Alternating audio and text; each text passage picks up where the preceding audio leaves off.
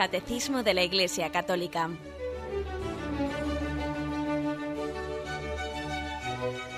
Un programa dirigido por Monseñor José Ignacio Munilla, Obispo de San Sebastián.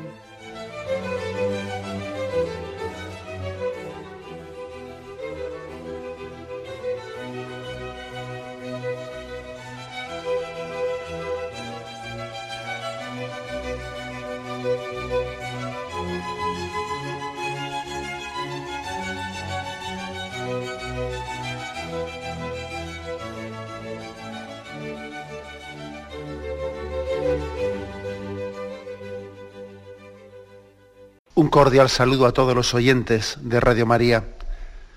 Un día más, con la gracia del Señor, proseguimos el comentario del Catecismo de nuestra Madre la Iglesia. Estamos en, la, en la parte del Catecismo referente a los sacramentos, al sacramento de la penitencia en concreto, y todavía sin haber entrado propiamente a explicar las partes del sacramento de la penitencia, el catecismo nos habla de las diversas formas de, ejercer o de vivir la penitencia en la vida cristiana. Antes de explicar lo que es el sacramento de la penitencia, se nos habla de la virtud de la penitencia, del ejercicio de la penitencia. Y nos faltan todavía dos puntos, el 1438 y 1439, en los que se explicitan las diversas formas de vivir la penitencia dice el primero de los puntos. El 1438. Los tiempos y los días de penitencia a lo largo del año litúrgico, el tiempo de cuaresma, cada viernes en memoria de la muerte del Señor, son momentos fuertes de la práctica penitencial de la Iglesia. Estos tiempos son particularmente apropiados para los ejercicios espirituales, las liturgias penitenciales, las peregrinaciones como signo de penitencia, las privaciones voluntarias como el ayuno y la limosna, la comunicación cristiana de bienes, obras caritativas y misioneras. Bueno, aquí se nos habla, por lo tanto, de tiempos fuertes de penitencia, tiempos fuertes de penitencia especiales, como, como puede ser el viernes, los viernes en memoria de la pasión de Cristo, como puede ser especialmente la cuaresma, tiempos fuertes de penitencia. Una pregunta es, ¿por qué, mm, ¿por qué destinar, por qué reservar unos tiempos especiales? ¿Es que acaso todo momento no es momento de penitencia? ¿Por qué hay que dedicar unos tiempos especiales? Tenemos una sociedad en la que con cierta hipocresía y cierta superficialidad eh, se dice el día de no sé qué, el día de la familia, el día de no sé qué, y luego mm, con, una finalidad bastante comercial, por cierto, que casi es el día de los enamorados, el día de no sé qué, pues si, si todos son excusas para, pues para gastar más dinero, son montajes que nos hacemos, ¿no?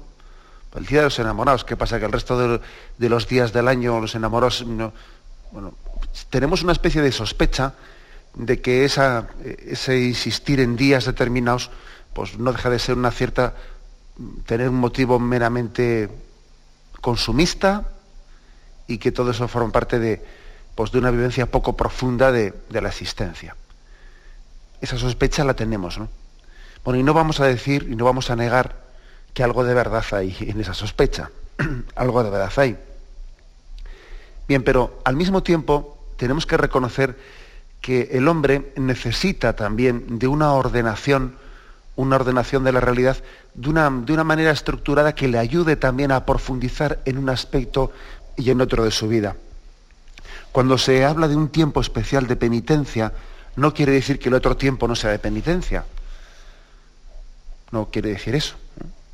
Yo, recuerdo de mi vida de seminarista, recuerdo pues em, la sorpresa que me llevé cuando estábamos en, el seminario de Toledo, no recuerdo qué año sería, pero bueno, pues viviendo una cuaresma con intensidad. Se acercaba la Pascua y recuerdo que nuestro director espiritual nos insistió en el último momento de la cuaresma, pues que no pensásemos que ahora como llegaba ya la Pascua, pues entonces todo lo que se todos los logros, los logros de penitencia que, podía, que el Señor nos podía haber concedido, pues vivir ese, ese vencer el hombre viejo, pues ahora, pues como llegaba la Pascua, Ana, pues a bajar la guardia y a olvidarse de todo, de todo ese vencimiento interior y a entregarse a, sencillamente a la satisfacción de, de nuestros gustos, ¿no? Porque es la, es la, Pascua, la resurrección de Jesús. Eh, y entonces vamos a, a celebrarla dándonos gusto en, en, aquello que, que, nuestras, nuestras, vamos, nuestras apetencias nos puedan... Y recuerdo que, que él más o menos nos, nos daba la siguiente explicación, la explicación de que una cosa es hacer determinadas obras, obras, un ejercicio positivo, ¿no? De, de obras de penitencia, de sacrificios concretos, ¿no? Y otra cosa es ser sacrificado, es ser penitente como tono de vida. Como tono de vida. Entonces, verdaderamente el, el objetivo, el objetivo de la vida cristiana no es hacer sacrificios determinados, sino ser sacrificados. No es hacer penitencia, sino tener un tono penitente, un estilo de vida penitente. No es hacer obras de humillación, sino ser humildes. ¿Mm?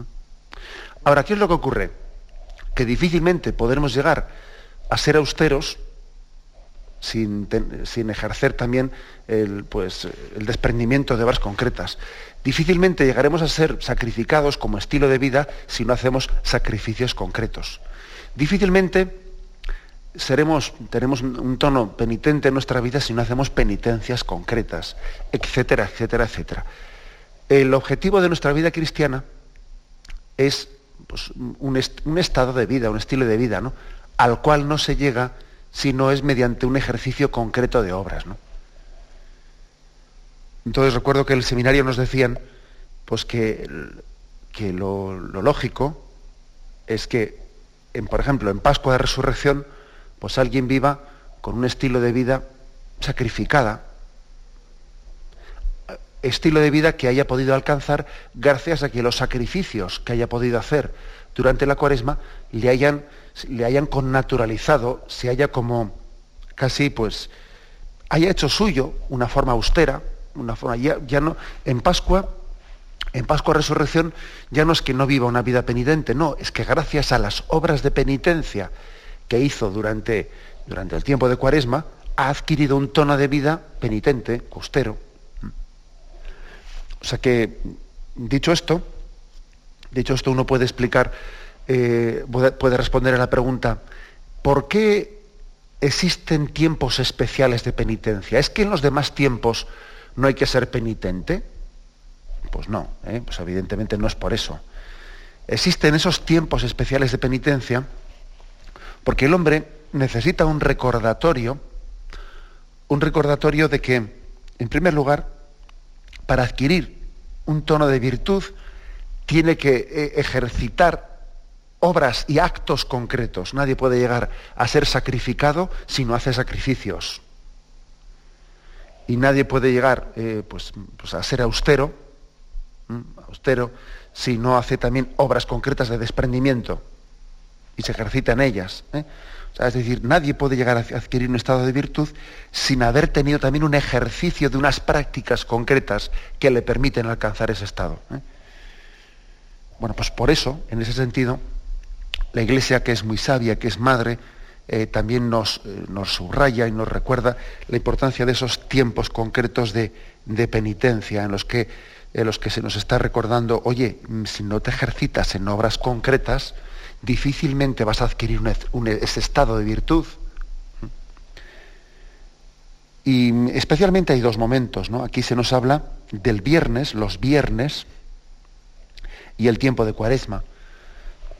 El catecismo cita dos textos, uno, de, uno es de la Sacrosantum Concilium, que es la constitución del Concilio Vaticano II sobre la Sagrada Liturgia eh, cita dos puntos, el 109 y el 110.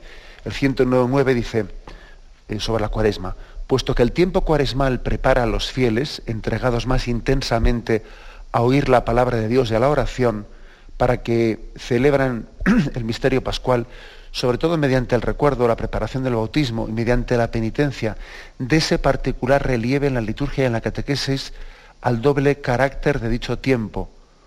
Por consiguiente, úsense con mayor abundancia los elementos bautismales propios de la liturgia cuaresmal y según las circunstancias restáurese ciertos elementos de la tradición anterior. Dígase lo mismo de los elementos penitenciales y en cuanto a la catequesis, incúlquese a los fieles, junto con las consecuencias sociales del pecado, la naturaleza propia de la penitencia, que lo detesta en cuanto es ofensa de Dios. No se olvide tampoco la participación de la Iglesia en la acción penitencial y encarezcase la oración por los pecadores. O sea que insiste el Concilio Vaticano II en en el redescubrimiento eh, de la cuaresma como, como, la vivía la primitiva eh, comunidad cristiana, eh, que vivía en su seno, tenía una auténtica pues, comunidad de, penitencia, una comunidad que hacía penitencia, se preparaba al bautismo con un entorno penitencial.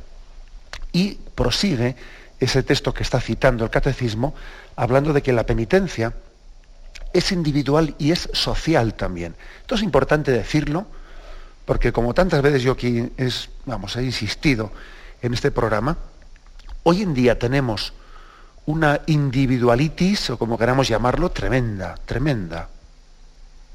Digo individualitis en el sentido de que, eh, pues, eh, aquí cada uno eh, entiende únicamente las cosas en la medida en que salen de mí, en la, medida en que yo tengo esa iniciativa, tengo ese impulso, si uno se justifica las cuestiones, vamos, las iniciativas espirituales, en la medida en que han brotado de mí, como si fuesen un impulso de sinceridad y tal, ¿no?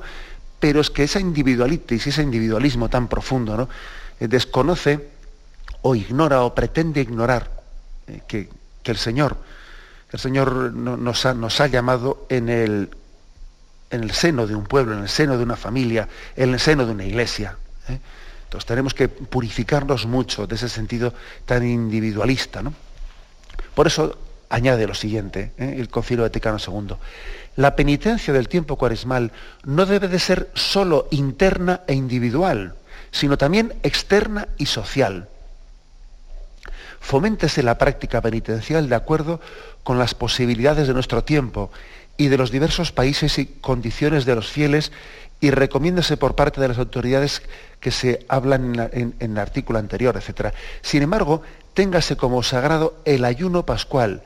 Ha de celebrarse en todas partes el viernes de la pasión y muerte del Señor y aún extenderse, según las circunstancias, al sábado santo, para que de este modo se llegue al gozo del domingo de la resurrección con ánimo elevado y entusiasta.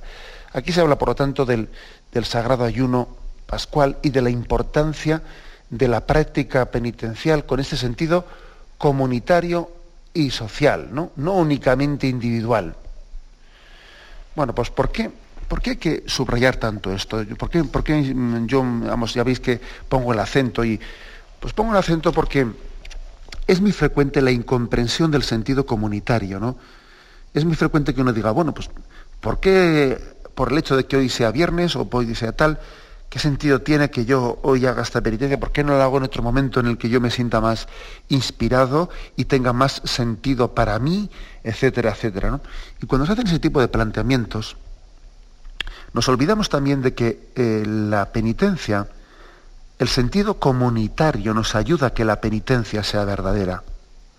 El sentido comunitario te ayuda a que la penitencia no sea un buscarte a ti mismo, ser yo el que me lo guiso, yo me lo guiso, yo me lo como, yo me... Claro, yo me lo sirvo a mi medida, ¿no? Es que cuando una penitencia se hace únicamente, pues como un traje a medida, como un traje a medida, eso más que penitencia, es un buscarte a ti mismo. El sentido comunitario ayuda mucho a que la penitencia sea penitencia. Porque cuando uno vive un sentido comunitario, para empezar, comienza por ser humilde, comienza por integrarse en, comienza porque su voluntad no sea la última la que decide. Y eso es importante en un sentido penitencial. Fijaros bien, a veces ridiculizamos, ¿no? Que si el ayuno, la abstinencia, pues si es que es una cosa mínima, si es que eso sí, sí, sí, de acuerdo, si es que es verdad. Es verdad que tal y como hoy en día a, lo que ha quedado reducida eh, la penitencia comunitaria es a un, sentido, a un signo mínimo, pero mínimo. ¿eh? Es verdad que la Iglesia dice que a partir de ahí, ¿no? Bien, pero es un sentido mínimo. Ahora, fijaros, el hecho de que exista un signo comunitario, por el hecho de que sea mínimo, ojo, no lo despreciemos, porque yo creo que puede tener más valor ante Dios un signo de penitencia, aunque materialmente hablando sea poca, pero que alguien la viva con un sentido mm, comunitario que dice, bueno, yo no lo decido, yo no soy el que lo he inventado, yo humildemente me, me integro, me sumo, me sumo en comunión, ¿no? Humildemente. Que no otro que diga, no, yo voy a hacer más penitencia, pero por mi cuenta yo voy a hacer mucho más penitencia, que esto es una tontería, pero lo voy a hacer, pero con un sentido que yo mismo le busco y busco mis momentos y busco mi tal. Sí, sí, pero tú harás más penitencia, ¿sabes? Pero, pero eres tú. Eres tú el centro, eres tú el protagonista, eres tú, eres tú y eres tú. ¿Mm? Y eres tú. Creo que ya os he contado en alguna cosa en este programa, pero bueno, vuelvo, a, lo relato también aquí el famoso mm, episodio en el que pues el Papa le había pedido a Pascal, estaba, era el momento en el que la Iglesia estaba extendida la, mm, la herejía jansenista, una herejía de mucho rigor, ¿no? un rigor tremendo, un rigor penitencial, un bueno. Y entonces eh, se estaba investigando esa herejía y en Port Royal, ¿no? pues allí en Francia tenían un poco como el cuartel general. ¿eh? Y entonces el Papa le pide a Pascal que fuese allí a investigar, que, que le hiciese un informe, ¿no? sobre lo que ocurría en Port Royal, porque se hablaba mucho de que era un lugar en el que, eh, pues, que existía una vivencia del cristianismo muy, muy intensa y muy, bueno, era, claro, es que todas las herejías tienen también cosas, eh, no todo es negativo las herejías, ¿no? Y entonces fue, fue Pascal y estuvo allí viviendo unos días, y cuando regresa le da al Papa una especie de pequeño informe, le, dijo, le dice, Santidad, son estos hombres, estos jansenistas, ¿no? Le dice, son puros como ángeles, son pobres como mendigos, pero son soberbios como demonios. Eh, le dice él, son soberbios como demonios. Sí, sí, son pobres como mendigos y no comen nada, si duermen en el suelo, si no sé qué. Si son puros como ángeles. Bueno, si mire usted, si mire, están con la, con la mirada clavada en el suelo, no miran a una mujer ni, ni a kilómetro y medio de distancia. Eh, sí, pero son soberbios como demonios. ¿eh? Tiene que ser ellos, eh, yo siempre distinto, yo siempre las cosas tengo que hacerlas, eh, nosotros somos los puros, somos los buenos, nosotros tenemos que hacer las cosas de una manera distinta y no integrándonos en la iglesia, no siendo obedientes al obispo, nosotros no pasamos por donde pasa la tropa, por donde pasan los demás, no, nosotros siempre distintos y aparte que para eso somos los buenos, ¿no? es decir, que es que a veces lo que, la penitencia que más vale es la que te hace sentirte humilde, y puesto en la fila.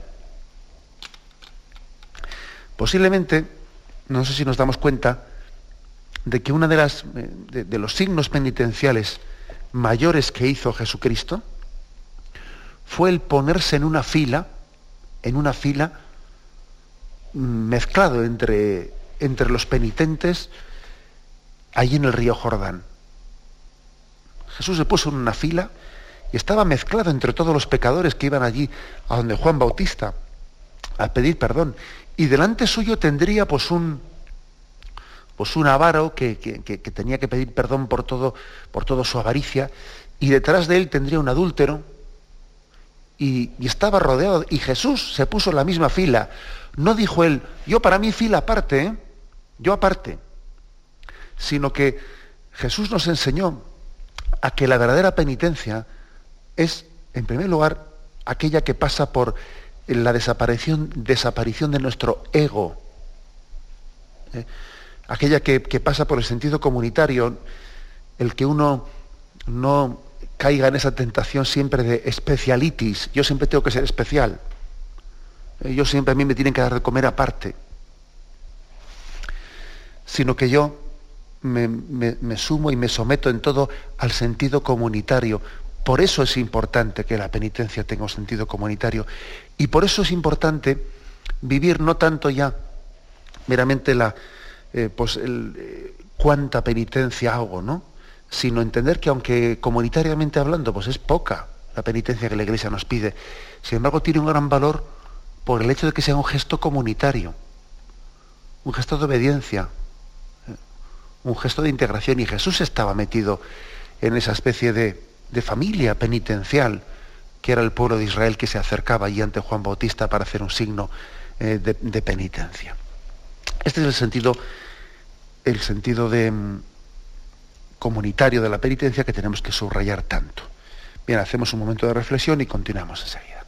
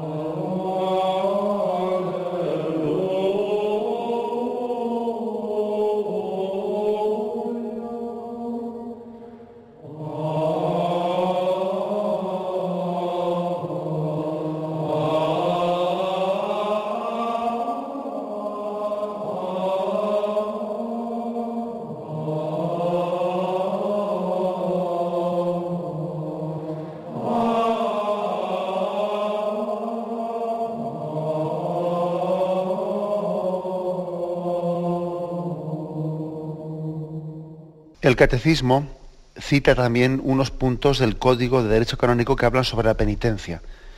Cita el 1249-1253 puntos del Código de Derecho Canónico, que dicen así. Todos, todos los fieles, cada uno a su modo, están obligados por, por ley divina a hacer penitencia Fijaros que dice por ley divina, es decir, por ley divina eh, todos debemos hacer penitencia. Luego otra cosa es que la Iglesia, por ley humana, concreta, eh, pues, de alguna manera está concretizando la forma concreta comunitaria de, hacer, eh, de cumplir esta ley divina. Y luego cada uno individualmente la completa, o sea, pero la Iglesia completa, o sea, mejor dicho, concreta eh, pues de qué forma comunitaria vivimos la ley divina. Pero bien, sigue. Están obligados por ley divina a hacer penitencia. Sin embargo, para que todos se unan en alguna práctica común de penitencia, se han fijado unos días penitenciales en los que se dediquen los fieles de manera especial a la oración, realizan obras de piedad y de caridad y se nieguen a sí mismos. Esto es penitencia, ¿eh? negarse a sí mismos cumpliendo con mayor fidelidad sus propias obligaciones y sobre todo observando el ayuno y la abstinencia a tenor de los cánones que siguen. Ahora concreta. En el tiempo universal son días y tiempos de penitenciales, todos los viernes del año y el tiempo de cuaresma. O sea, por lo tanto, días penitenciales todos los viernes del año y el tiempo de cuaresma. Todos los viernes, a no ser que coincidan con una solemnidad, debe de guardarse la abstinencia de carne o de otro alimento que haya determinado la conferencia episcopal. Por lo tanto, la abstinencia se guarda en principio todos los viernes. Ayuno y abstinencia se guardan el miércoles de ceniza y el viernes santo. O sea que hay dos días al año de ayuno y abstinencia. Miércoles de ceniza y viernes santo. La ley de abstinencia obliga a los que han cumplido 14 años la de ayuno a todos los mayores de edad, hasta que, hasta que hayan cumplido 59 años. Cuiden, sin embargo, los pastores de almas y los padres de que también se formen en un sentido, en un auténtico espíritu de penitencia, quienes por no haber alcanzado la edad no están obligados al ayuno o la abstinencia. La conferencia episcopal puede determinar con más detalle el modo de observar el ayuno y la abstinencia, así como sustituirlos en todo o en parte por otras formas de penitencia, sobre todo por las obras de caridad y prácticas de piedad. Bien, por lo tanto, también habla de la posibilidad de sustituir eh, una, una, una, forma de penitencia por una práctica de caridad y de piedad. También sabemos que la tradición de la Iglesia pues, pues se, ha, se, ha, permitido que, que esa abstinencia de, de, los viernes del año pueda ser sustituida en algún caso determinado por una obra de caridad, eh, de piedad, de penitencia eh, determinada. ¿eh? Pues cuando alguien por, lo que sea tenga un compromiso y el viernes y el viernes no guarde la abstinencia, puede ser sustituida por una obra, por una obra de, de caridad, de piedad, de penitencia. Pero en principio, tal y como marca aquí, todos los viernes del año son días de abstinencia, de no ser que coincidan con una solemnidad especial, y el miércoles de ceniza y el viernes santos es día de ayuno y abstinencia. Bueno, este es el sentido comunitario, este es el, los puntos del código de derecho canónico y, bueno, y luego lógicamente pues hay que interpretar en un contexto. Aquí, por ejemplo, fijaros que habla de, de que la edad, eh, la edad más o menos hasta la que prescribe son 59 años. Claro, algún oyente estará diciendo, hombre, que, pero, que, pero pronto ya se jubila aquí la penitencia, ¿no? Pues es que, bueno, es cierto que en nuestro contexto 59 años es una edad muy joven. ¿eh? Habrá otro contexto, porque el código canónico es universal, habrá otros contextos en los que 59 años, pues quizás en África, en otros lugares, o sea, una edad ya avanzada. Entre nosotros 59 años es una edad muy joven, ¿no? Que aunque quizás, bueno, pues quiere decir que, que, también uno tiene que entender las normas de la Iglesia en un contexto, ¿no? O sea, lo lógico es que alguien con 59 años pues no se, no se autodispense de, de seguir adelante con una, con una, de no ser que tenga una, algún motivo concreto de salud o lo que fuere. Bien, pero lo importante, que entendamos que también la Iglesia eh, reglamenta, ¿eh? reglamenta, concretiza en un mínimo, porque es que es muy mínimo, ¿eh? Pero está concretizando algo que es de ley divina. De ley divina. Igual que también es de ley divina santificarás las fiestas. Y luego la Iglesia concreta de una manera eh, pues, eh, determinada santificar las fiestas asistiendo a la Santa Misa a los domingos y días de guardar, etc. O sea, el mandamiento de la Iglesia concretiza la ley divina. Aquí lo mismo, hay una ley divina, es que el hombre debe de hacer penitencia. Bueno, y ahora viene una norma concreta humana de la Iglesia que concretiza esa, ley divina. Sin que, sin que sea más que un signo, fijaros bien, un signo público de la importancia de hacer penitencia. Si no fuese, a veces despreciamos las cosas, ¿eh? y, no, y no nos damos cuenta que son como una, una luz encendida para recordarnos que, como dice el Evangelio, que si el hombre no hace penitencia, no podrá entrar en el reino de los cielos. Ojo. Jesús dice, si no hacéis penitencia, pereceréis, dice Jesús en el Evangelio.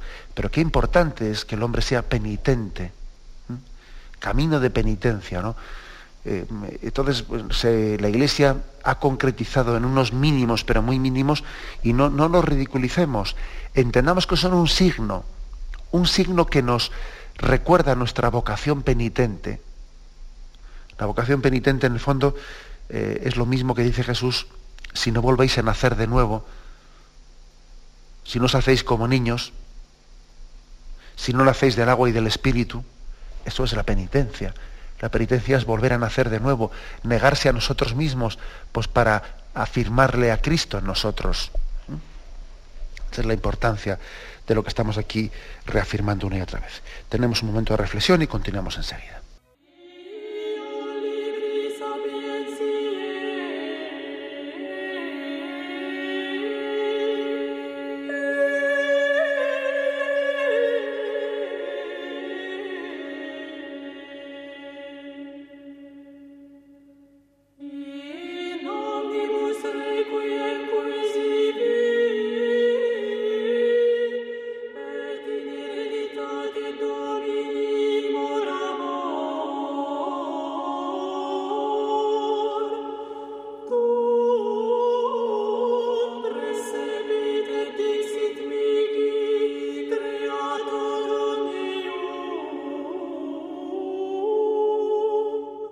Bien, y como digo, este punto 1438 habla del sentido comunitario que está establecido eh, por, por, parte de la Iglesia de cómo ejercer, cómo vivir la penitencia, especialmente con el ayuno y la abstinencia, pero también luego se nos invita a sumarnos en esos tiempos especiales penitenciales, se nos invita a sumarnos algunas formas muy, muy determinadas y muy concretas de vivir la penitencia. En concreto dice aquí, estos tiempos son particularmente apropiados para, primero dice, los ejercicios espirituales, las liturgias penitenciales, las peregrinaciones como signo de penitencia, las privaciones voluntarias como el ayuno de la limosna, la comunicación de bienes, obras de caridad misioneras. ¿no? De algunas de esas cosas hemos hablado, pero algunas no, como por ejemplo los ejercicios espirituales. Sin duda alguna, los ejercicios espirituales eh, suponen una, una, obra de penitencia importante porque suponen un arrancarse de, nuestra, eh, de, nuestra, de nuestro modus vivendi, ¿no? de nuestro entorno. Es posible que a muchas personas les dé mucha pereza. ¿eh? Irían a gusto hacer ejercicios espirituales. Irían a gusto, pero claro, es que les da una pereza grande arrancarse de, de, su, ¿eh? de su vida ordinaria, de su día a día. Uno a veces se apega, ¿no? Se apega a su entorno, a su, a su forma de, a, a, su cuarto, a su casa, a sus ritmos, y entonces le da una pereza tremenda arrancarse de sí mismo, de sus comodidades. Y, ojo, los secretos espirituales son una, son una gracia de Dios pues especialísima. Y tiene, su, mm, valor y, su pedagogía muy grande arrancarnos de, nuestra vivencia diaria y rutinaria, ¿no? Es un lanzarse a la piscina, meterse en ella, es decir, arrancándose de, ese ritmo diario en el que nosotros nos estamos acostumbrados pues allí a hacer siempre más o menos la, un ritual de unas, cosas determinadas. Tiene un gran valor ¿eh? esos ejercicios espirituales solamente por el hecho de haber abandonado nuestra casa, de haber ido a un determinado lugar, de mm, allí romper nuestra rutina diaria, ¿no? Solamente eso ya nos, nos, predispone muy especialmente. Ya sé que algún oyente estará diciendo, bueno, pero también existen los ejercicios en la vida diaria. También eh, a veces se suelen impartir ejercicios pues, pues para que uno haga también Radio María, allá cuando llega eh, la cuaresma suele, suele también dar charlas de ejercicios espirituales para ser hechas en la, en la, propia, bueno, pues sí es cierto, ¿eh? todo eso claro que es cierto. Pero mm, no menospreciemos el gran valor que tiene del arrancarse e ir a un lugar mm, solitario, como Jesús también hacía, yendo al desierto y mm, despojándose de todo, porque es verdad que en nuestra vida, en nuestra vida diaria, pues nos agarramos tanto a las cositas a las que estamos acostumbrados, que hacemos de ello casi, hacemos de nuestra rutina casi, casi un apego. Un apego. Me he acostumbrado a que eso tiene que ser así. Me he acostumbrado a que después de comer tal. Me he acostumbrado a tal. Y, en ese me he acostumbrado, pues puede haber un apego. Y uno está tan ocupado de sus cositas. Bueno, por eso es bueno eh, ese, ese don de Dios de desprenderse de todo y decir, me voy al desierto. Me voy al desierto. No quiero que ninguna rutina mía diaria eh, se convierta en un, pues en un apego que me... Bueno, me voy al desierto y me lanzo a la piscina. En los ejercicios espirituales son pues un don de Dios que muchos, a muchos oyentes, pues yo ya sé que habrá muchos oyentes que les encantaría hacerlos y no pueden hacerlos. Bueno, pues muy bien, que abracen esa penitencia, que será una gran penitencia, la de aquel que le gustaría y no puede. Ahora también seguro que habrá muchos oyentes que podrían y no, y les da pereza. Podrían, pero mira, ¿eh? pues como estamos cómodos y estamos ya muy habituados, ya cualquiera nos saca nuestro ritmo de vida ya, ¿no? A estas alturas ya. Ojo con eso, ¿no? Porque mm, ojo con eso porque también indica una psicología y una forma de vida demasiado apegada, demasiado apegada. Y también es bueno que de vez en cuando hagamos locuras por el Señor, ¿eh? Locuras en el buen sentido de la palabra. Que de las otras ya hacemos muchas. Entonces, locuras santas, eso de eso decir, lo, voy a dejar todo, lo voy a abandonar, me voy a... O sí, Señor, tenemos que tener esa capacidad de, búsqueda del Señor en el, en el desierto. Y el Señor, pues allí tiene una, una capacidad muy... Eh, bueno, porque nosotros nos ponemos a tiro, ¿no? Porque uno se pone a tiro de, que el Señor le hable. Por lo tanto, el Señor le, nos ponemos en disposición de que Él eh, entre en nuestras almas y nos transforme. Ejercicios espirituales, y dice más tarde también peregrinaciones eh, como signo de penitencia, peregrinaciones. Hay muchas personas que, por ejemplo, han perdido el hábito de, hacer ejercicios espirituales y si se les pidiese pues, ir a una casa de ejercicios y estar en silencio, les puede costar mucho. Fijaros bien que os puedo decir como experiencia de sacerdote que es más fácil coger un grupo de jóvenes y hacer unos ejercicios en silencio que un grupo de personas mayores que perdieron el hábito de hacer ejercicios espirituales. A un grupo de personas mayores les pides que guarden silencio, pufa, y, eso es complicadísimo porque, porque han perdido el hábito de guardar silencio. Sin embargo, los jóvenes, como están más acostumbrados a que en el colegio o en tal en cual se les mande, pues se les pone la norma y, tienen más capacidad de adaptarse. Las personas mayores, si perdieron el hábito de hacer ejercicios, es más difícil ¿eh? para ellas el, el ritmo el ritmo ese de hacer ejercicios espirituales en silencio. Muchas de ellas, muchas de esas personas adultas, si, si tienen la ocasión de una peregrinación, ¿no? De, vivir una determinada peregrinación y vivirla en un sentido, en un sentido verdadero, ¿no? Pues no, no de un turismo religioso, porque es que hoy en día se hacen muchos viajes eh, que mm, tienen este, este componente de turismo religioso.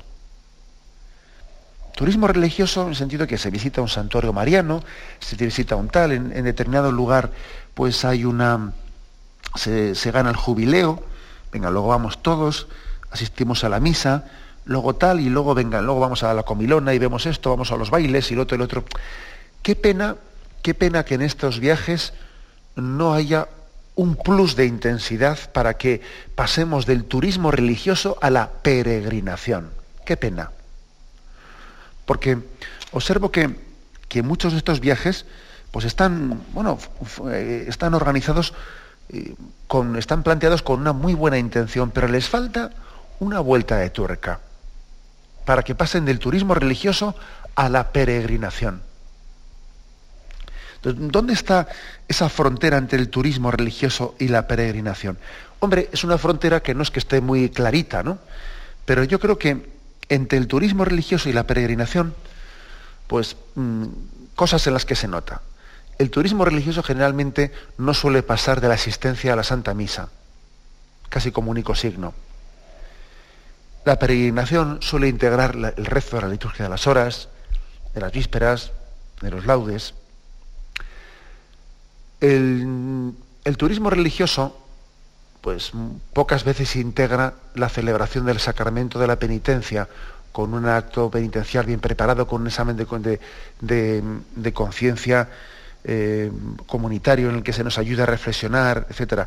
Sin embargo, la peregrinación integra un examen de conciencia y una preparación del sacramento de la confesión profunda, ¿no? con un encuentro profundo. El turismo religioso se suele centrar demasiado en el folclore del lugar al que va a visitar y abusa demasiado de las comilonas y de la buena mesa, que a todo el mundo nos gusta la buena mesa, ¿eh? Pero abusa de ese tema. ¿eh? Y la peregrinación es más austera. La peregrinación no va tanto buscando la buena mesa de los lugares, donde se come bien, donde es la comida típica. Donde, la peregrinación va buscando el, encuentro con la Virgen en Lourdes, en Fátima, en este santuario y en el otro. Es decir, es, es una pena, ¿no? Pero creo que hay una frontera ahí en la que dando una vuelta más de tuerca deberíamos de pasar del turismo religioso a la peregrinación. A la peregrinación. Yo recuerdo que, pues en la parroquia, en la experiencia de párroco, pues mm, las peregrinaciones han sido momentos de gracia muy grandes, ¿no? Pues para el encuentro con el Señor. Y, también ha supuesto pues un educar ¿no? a, todos los, a todos los cristianos en que, que no vamos de excursión, que no vamos de turismo religioso, que vamos de peregrinación. Y un peregrino, un peregrino es alguien que no va buscando pasárselo bien, que no va buscando a ver si hacemos un día de excursión y sale bonito, a ver si que no, que, no, que, por ejemplo un peregrino asume las incomodidades. Un peregrino no, o sea, no, tiene sentido que un peregrino vaya a buscar un sitio cómodo. Para eso va, va la agencia de viajes, para eso va, va, buscando otra cosa, ¿no? Va buscando un destino de...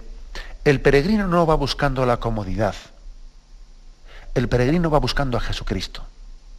Y en toda peregrinación hay un sentido penitencial. Por eso creo que también es bueno que la peregrinación tenga un componente también austero austero. No es bueno que la peregrinación pues esté yendo, pues eso, ¿no? A los mejores hoteles, las cosas más tal, más cual, pero bueno, hombre, vamos a ver, no, no, no nos autoengañemos, ¿no? La peregrinación tiene que tener unos signos de austeridad que ayudan mucho, de lo contrario nos engañamos. Y para muchas personas que quizás perdieron el hábito de hacer ejercicios espirituales, la peregrinación puede ser un lugar de encuentro con Cristo, no voy a decir que sustituya a los ejercicios espirituales, no lo sustituye, pero quizás sí prepara para que uno se vaya disponiendo y vaya recuperando la capacidad de poder hacer los ejercicios espirituales.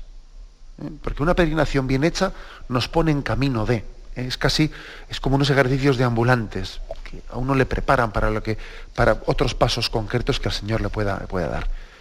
Por tanto, dice aquí, en estos tiempos ejercicios espirituales, peregrinaciones como, como signo de penitencia, privaciones voluntarias como el ayuno a la limosna. Es impresionante ver en algunos lugares, estoy pensando ahora mismo en el santuario de Fátima y estoy pensando en algunos signos penitenciales que en estos lugares vemos, ¿no? Como los peregrinos, las personas suelen ser portuguesas, ¿eh? generalmente los que hacen esos signos de penitencia ahí en el santuario de Fátima, cómo van de rodillas, andando de rodillas, todo un pasillo que, que introduce en la plaza de Fátima. Suelen ser, portugueses, digo, los que hacen esos signos. Los otros españoles tenemos demasiada soberbia para hacer ese tipo de signos en público, esos signos de penitencia. Tenemos demasiada soberbia, demasiado orgullo para hacer esos signos. Es también conmovedor ver como un matrimonio, matrimonio, una persona joven, una persona mayor, quien sea, ¿no? Es capaz de hacer un signo de penitencia y en público y le importa un rábano que le estén viendo, o va descalzo, o hace esto, hace lo otro, y no le importa el ser percibido, no le importa nada, ¿no? Nosotros tendríamos en nuestra, en nuestra España tan secularizada, ¿no? estaríamos siempre haciendo cálculos de hago el ridículo, no hago el ridículo, me ven, me van a sacar coplas, van a decir que no sé qué, me van a decir lo otro. Es que es curioso, ¿no? es, para hacer penitencia en público, para hacer algún tipo de penitencia en público, hay que ser libre del qué dirán. Hay que ser libre. Hay que entender que mi público es Dios. Mi público no son los demás. Los demás es como si no existiesen. Y los que somos más soberbios y somos más orgullosos, ¿no? Estamos tan condicionados porque me miran y no me miran que tenemos el peligro de hacer las cosas para que me miren o dejar de hacerlas porque me miran. Fíjate tú bien, que las dos cosas están mal hechas. Tanto el hacer para que me vean o el dejar de hacer porque me ven. Las dos cosas son incorrectas, ¿no? Sin embargo, los sencillos, los humildes, entienden que Dios es el único testigo de su vida. Y entienden también de que si Dios les da un don concreto, ¿no? de, de una llamada a la penitencia, pues ellos responden en fidelidad casi sin ser conscientes de que se están convirtiendo en un faro, en un signo para otras personas. Y punto, ¿no? Aquel que dice, Señor, que quien me mire te vea, que quien me mire a mí piense en ti. Y ya está, ¿no? Ese es el sentido cristiano y comunitario de, la penitencia. Bien, lo dejamos aquí. Mañana seguiremos en el punto que nos, que nos, que nos falta, en 1439. Y me despido con la bendición de Dios Todopoderoso, Padre, Hijo y Espíritu Santo, descienda sobre vosotros. Alabado sea Jesucristo.